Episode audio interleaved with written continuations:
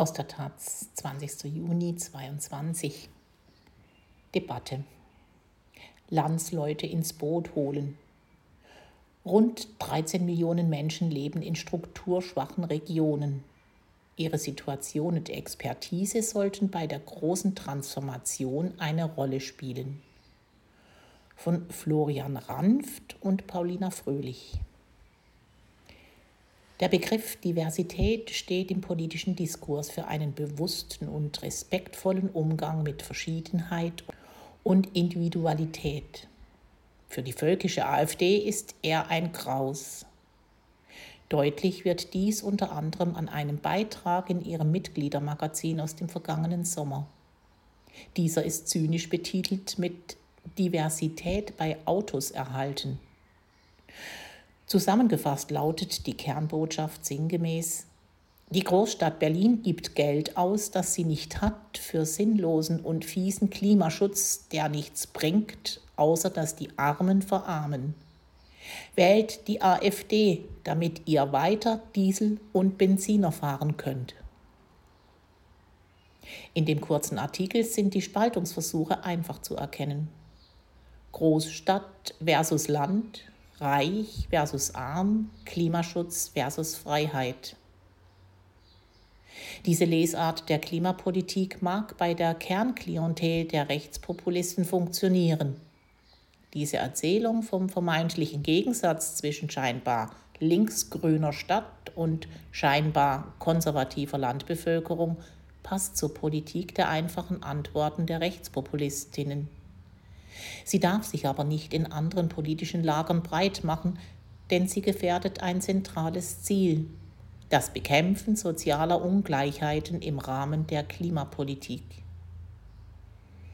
Eine Befragung der ARD zeigte, 81 Prozent der Deutschen sehen sehr großen oder großen Handlungsbedarf beim Klimaschutz über Alters- und Parteigrenzen hinweg. Auch in extrem strukturschwachen Regionen Deutschlands, in Ost und West, ganz gleich ob Stadt oder Land, stehen Umweltthemen weit oben auf der Liste der Themen, die die Menschen für wichtig halten.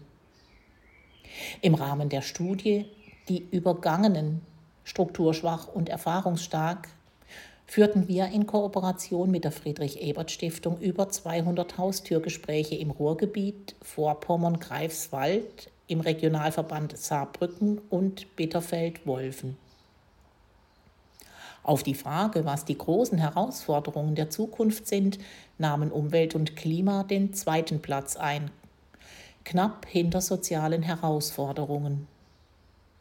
Während Sorgen rund um die Klimakrise die Menschen sehr beschäftigten, bleibt ein Thema noch wichtiger soziale Verwerfungen und Schieflagen. Vor allem dann, wenn man das direkte Lebensumfeld der Menschen aus strukturschwachen Räumen in den Blick nimmt.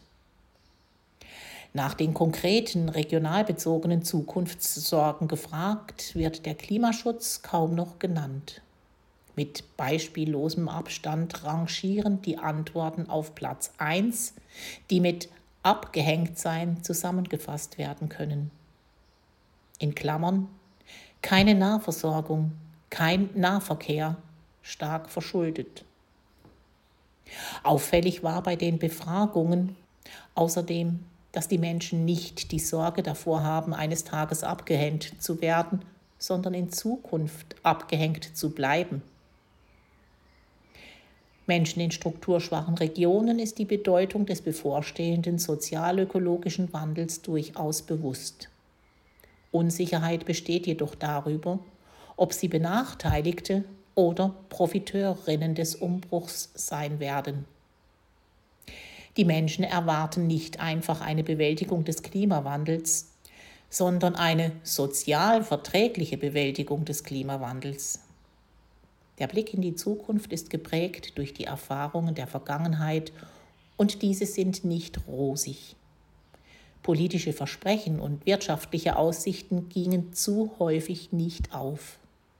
Viele leiden unter dem Eindruck, übergangen worden zu sein.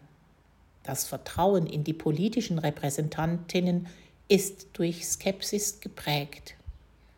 Die Hälfte der Befragten winkt kategorisch ab bei der Frage, welche Partei oder welcher Politiker, welche Politikerin sich denn wirklich um die Sorgen der Menschen kümmere. Diese Ergebnisse könnten erst einmal hoffnungslos stimmen, müssen sie aber nicht. Denn auch wenn das Vertrauen in Politikerinnen marode ist, glaubt die Mehrheit der Befragten, dass die Demokratie den wirtschaftlichen und gesellschaftlichen Wandel meistern kann. Mit der neu gewählten Ampelregierung bietet sich die historische Chance, das Ruder bei der Klimapolitik noch rechtzeitig herumzureißen und zum anderen die Gelegenheit, strukturschwache Räume zu Gestalterinnen des Wandels zu machen. Dafür braucht es Geld, Gestaltungsmacht und Gehör. So würden die Versäumnisse der Vergangenheit, die strukturschwache Räume mit zu dem gemacht haben, was sie heute sind, nicht wiederholt und das Vertrauen in demokratische Prozesse und politische Repräsentantinnen gestärkt. Die Bundesregierung kann es sich nicht erlauben, die 13 Millionen Menschen zu übergehen, die in strukturschwachen Regionen leben.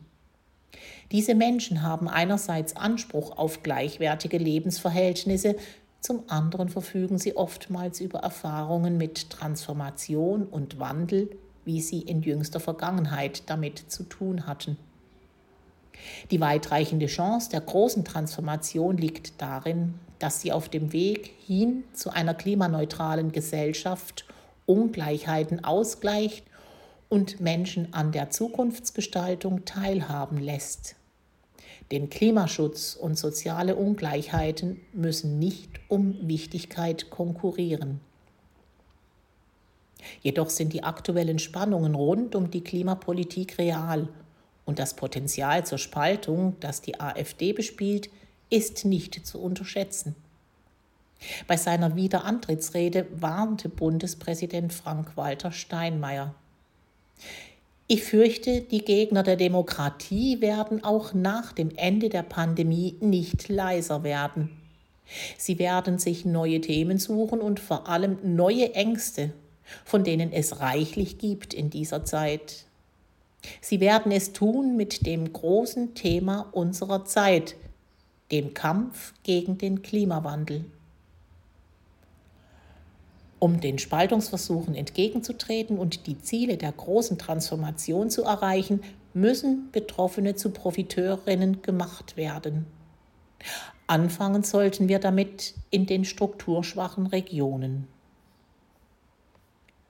Florian Ranft verantwortet den Schwerpunkt Green New Deal des progressiven Zentrums. Davor war er bei zwei Londoner Thinktanks. Paulina Fröhlich ist für den Schwerpunkt Resiliente Demokratie zuständig und leitet dort Dialogformate mit Bürgerinnen sowie Projekte zum Umgang mit demokratiefeindlichem Populismus.